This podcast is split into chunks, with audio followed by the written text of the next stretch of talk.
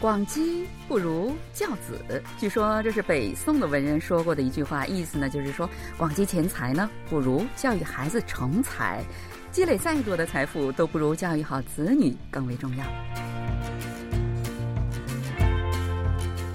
听众朋友，大家好，又到了我们每周一次的韩国万象的节目时间了，我是小南。呃，近年来啊，越来越多的外国人选择到韩国居住生活了。那对于他们来说，子女教育问题就成了一个最为让他们苦心的问题了。那如何在韩国培养教育孩子成为社会的精英呢？那今天呢，我们有请一位高人，在韩华人家长，给大家介绍一下韩国的父母是如何为子女的教育而付出努力的。严老师你好，首先请你跟我们的听众朋友们打个招呼好吗？好的，南老师好，大家好，我叫阮卫华，来自美丽的滨海城市大连。我现在呢跟韩国老公和两个宝宝定居在韩国首尔，很高兴呢能通过这个节目跟世界各地的同胞们交流学习。那既要工作还要专注于子女教育，那这种妈妈在韩国可是被称为超人妈妈哈，你的感受如何呢？嗯，我觉得我算是一个超人妈妈，嗯，但是同时呢，我觉得，呃，在韩国啊，不管你是职场妈妈还是全职妈妈呢，都可以被称作这个超人妈妈。哎，我们平时呢，只看到职场妈妈很辛苦啊，又要赚钞票啊，又要养孩子，每一天都奔波在这个家和职场之间哈。对呀，那同样作为超人妈妈，我觉得很多呃，这个女性肯定都会有这样的感觉。其实出去工作真的是一种休息。对对对，呃，我也是觉得这个，嗯，我也把这个工作看成是我的一个休闲时间啊，因为呢，我看到周围有很多全职妈妈呀，她们一点儿也不比我轻松啊，因为他们觉得自己不能赚钞票啊，就想尽了办法把自己的家庭这个财产要最大化一下啊，比如说我们小区吧，就有很多妈妈他们在学习投资房地产啊和股票，哎。嗯，那除了这些看得见投资以外呢，他们还要就是想尽各种各样的办法，让自己的子女比别的孩子呢吃得更健康，学得更优秀，见识得更广。嗯，而且呢，这些隐形的投资啊，见效是非常慢的，可变性也是很强的啊，需要呢妈妈最少二十年的心血和这个耐心啊，有可能还不成功。啊，所以我觉得他们更辛苦，的确是这样的。所以很多人说，结婚和养孩子都是一场赌博。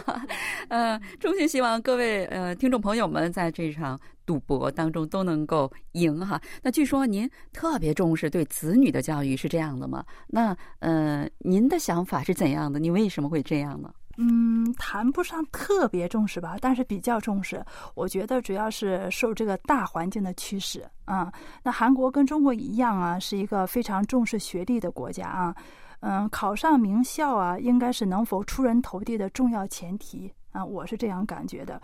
那就以我生活的小区为例哈，大多数的父母啊都是名校高材生出身，哎，他们通过自己的努力获得了今天的财富和地位，所以呢，自然而然就希望子承父业，哎，青出于蓝，真的是从胎教开始就做了周密的计划。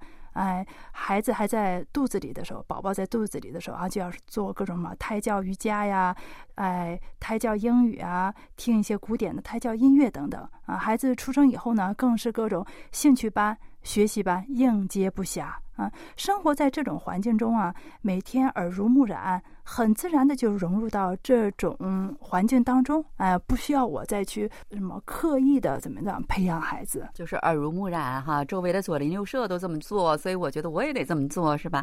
嗯，我记得前两天我好像看到那个报纸说，呃，在呃有些韩国女性她们在怀孕了之后，呃就开始呃。就是把中学啊，或者是大学里面的数学题拿来，天天在做，然后做胎教哈。我觉得啊，一方面觉得很离奇，有点可笑；一方面又觉得又为他们这种诚挚而感动哈。对我周围也有很多这样的妈妈，其实我真的很佩服他们。在韩国啊，有一个词儿叫“江南妈妈”，你应该听说过吧？呃，听说呢，呃，我们袁老师也住在江南，是这样的吗？对，我也住在江南。江南妈妈这个词啊，不单是韩国人，很多中国妈妈也都知道的。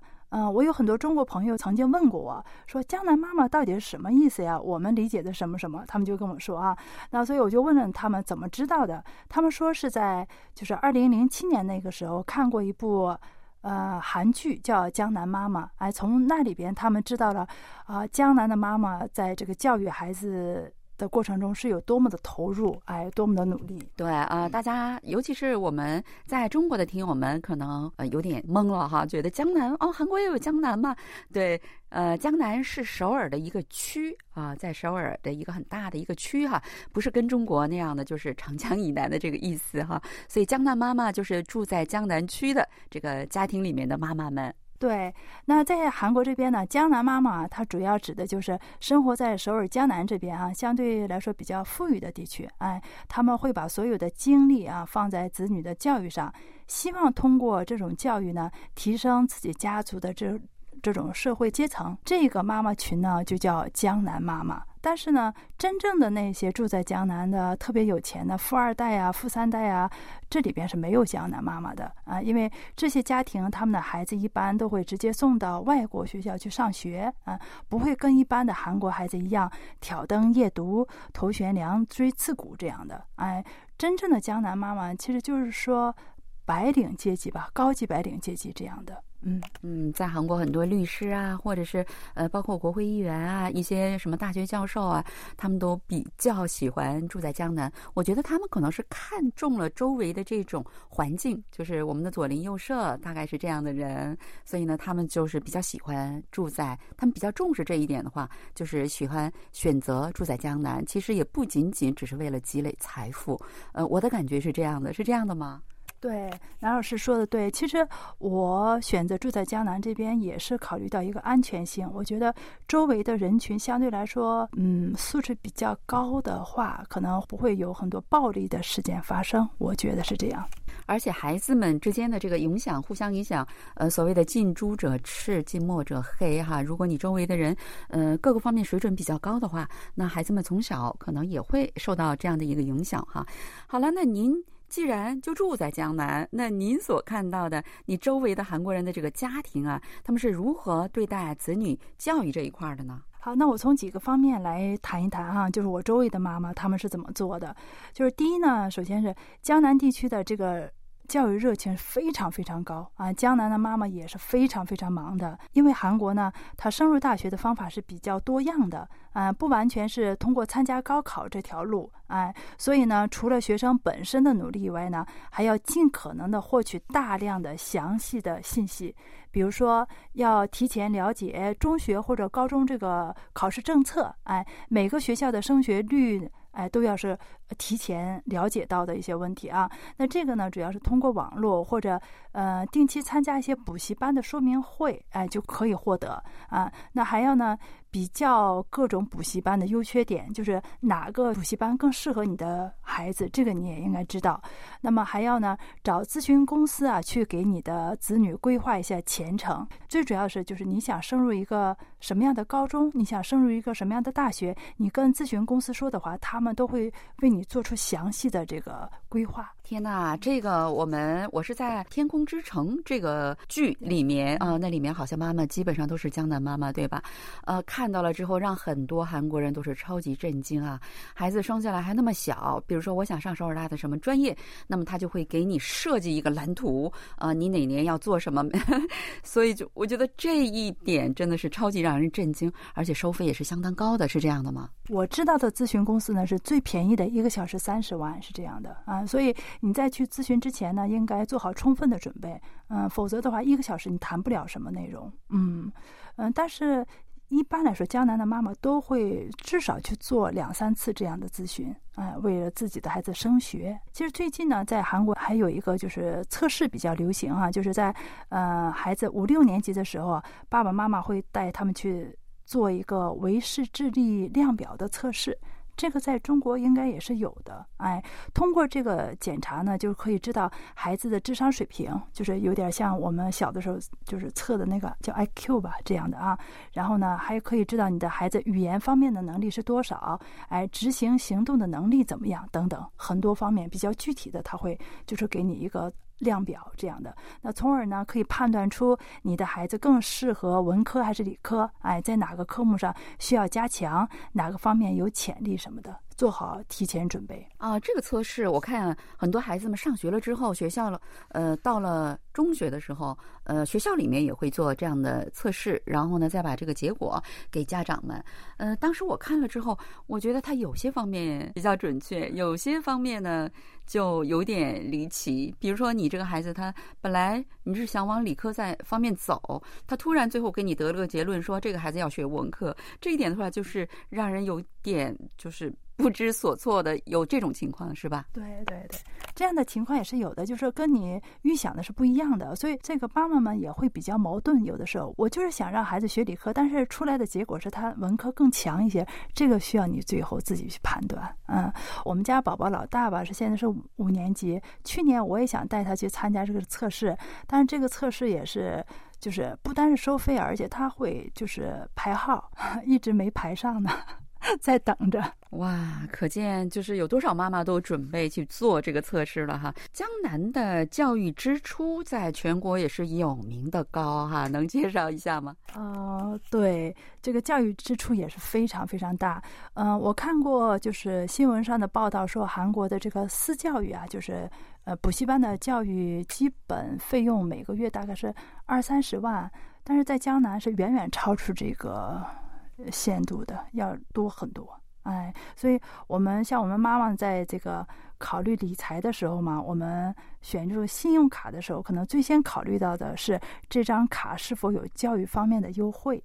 哇，还有这样的卡片吗？我都不知道，我只知道看到那个新闻报道里面经常说，有的妈妈为了给孩子呃送好的补习班，所以出去打工赚钱，然后这样的妈妈很多。呃，我周围也有的，就说原来她是全职妈妈，但是在孩子上中学、高中以后，随着这个呃教育费用的增加呀。嗯，有一些妈妈不得不出去做，就打一些工。嗯，比如说我我家的邻居就是对门，他的爸爸吧是一位医生，啊，就是收入相对来说比较高嘛。妈妈原来是全职主妇，嗯，她的专业是就是美术，美术啊。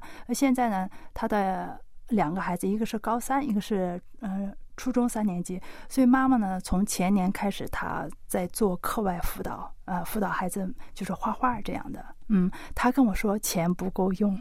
是哈，真的是养个孩子不容易。那听说啊，江南的爸爸们他们对子女教育的这个参与度也是最高的，是这样的吗？对对对，这方面呢，我觉得特别应该称赞一下江南的爸爸。江南的爸爸这个子女教育参与度是非常高的。比如说呢，周末呢，一般是爸爸们带孩子去运动，还有参加各种体验活动，哎，跟孩子一起学习数理化。毕竟呢，好像妈妈们在这方面好像要弱一点啊，这样的。呃，我认识的人当中啊，就是有好多这样的例子。比如说，在韩国大智洞啊，有一个延世大学法学系的女孩儿啊，她想参加这个司法考试啊。她的爸爸是一位非常忙的法官啊，但是爸爸呢，每天下班以后晚上会给她进行辅导。嗯，我们小区里呢，还有一位就是在三星工作的爸爸。哎，他呢，就是为了自己孩子更好的学习汉语，那提前跟老师学习了汉语。那么提前学习之后呢，孩子在接触汉语之后，他可以就是在家里跟孩子对对话，以引起孩子更大的兴趣。这样，嗯，所以我觉得真的都是爸爸的投入不少于妈妈。嗯，而且呢，以前我们在我们的节目当中也曾经介绍过哈，说经过一个调查，说呃。爸爸参与教育啊，跟孩子这个关系好的这样的家庭，那么孩子将会更加优秀。说起学区啊，那在首尔有好几处，对吧？那据说是以学校和补习班的水准为标准的，是这样的吗？能介绍一下大致情况吗？那其实这个学区呢，原来主要指的是以高中啊为标准建立这个学区制度啊。现在我们看这个学区呢，它就是跟就是。原来意义上的学区不一样了，主要从这个补习班和这个教育的程度我们来划分的啊。嗯，最近呢几年，在这个教育界和不动产界呢，非常流行一个词啊，叫教育特区啊，比这个学区更更流行啊。比如像这个汉南洞啊、大智洞啊、木洞和首尔近郊的盆塘地区啊，都是非常炙手可热的教育特区。难怪啊，那么多妈妈们都要往那个地方搬呢哈。那最后你觉得江南妈妈或者是江南爸爸他们的做法当中，哪些值得吸取，哪些呢？呃，不值得提倡呢？第一点呢，我就觉得可取之处是，呃，江南妈妈爸爸们他们都会他们的以身作则的这种精神啊。我周围呢有很多家庭啊，他们都是没有电视的。就是因为不想让孩子看电视，那么如果自己在看电视的时候呢，看电视的话，那孩子可能会影响孩子的学习，所以全家是不看电视的。哎，第二个呢是江南妈妈会有很。多啊，呃，很会有效的管理自己和子女的时间，哎，就是说什么时候应该做什么事情，他们的规划可能是提前很多。嗯，第三点啊，就是说刚才也说过，这个江南的爸爸在这个子女教育上参与度是非常高的。嗯，我想呢，这也是江南的孩子成功几率比较大的一个重要因素。我也希望所有的爸爸都像江南的爸爸一样。那么你觉得不可取的地方有哪些呢？不可取的就一点吧，我觉得有的家庭呢对子女的这种期待过高了，要求的太过分了一点儿。嗯，比如说我的老大的一个朋友哈，他就是爸爸妈妈一个是首尔大毕业，一个是延世大毕业啊，都是高材生嘛，他们就希望孩子一定要考上首尔大啊，不管他的想法，嗯，所以经常。跟女儿说的话就是你必须去首尔大，所以女儿在跟我的孩子聊天的时候就说很羡慕我的孩子，妈妈不逼着他去首尔大。嗯，那这样的孩子往往会造成心理阴影哈，我觉得的确是不可取。那最后呢，呃，你对于那些在韩国养孩子的父母，你想跟他们说呃一点什么呢？我希望呢，所有的孩呃妈妈们呢都要尊重孩子，给他们充分的选择权啊，不要焦虑，不要急于求成。好了，那最后希望旅居国外的千千万万的父母们都能够幸福安康，你们的孩子都能够实现自己的理想，展翅高飞。好了，听众朋友，因为时间关系呢，我们今天的节目呢只能为大家播送到这里。非常感谢我们嘉宾袁慧华老师，真的是不远万里，刚刚下课就跑过来给我们介绍他的经验哈。也感谢大家的收听，我们在下一周同一时间再会，爱你，给谁哟，再见。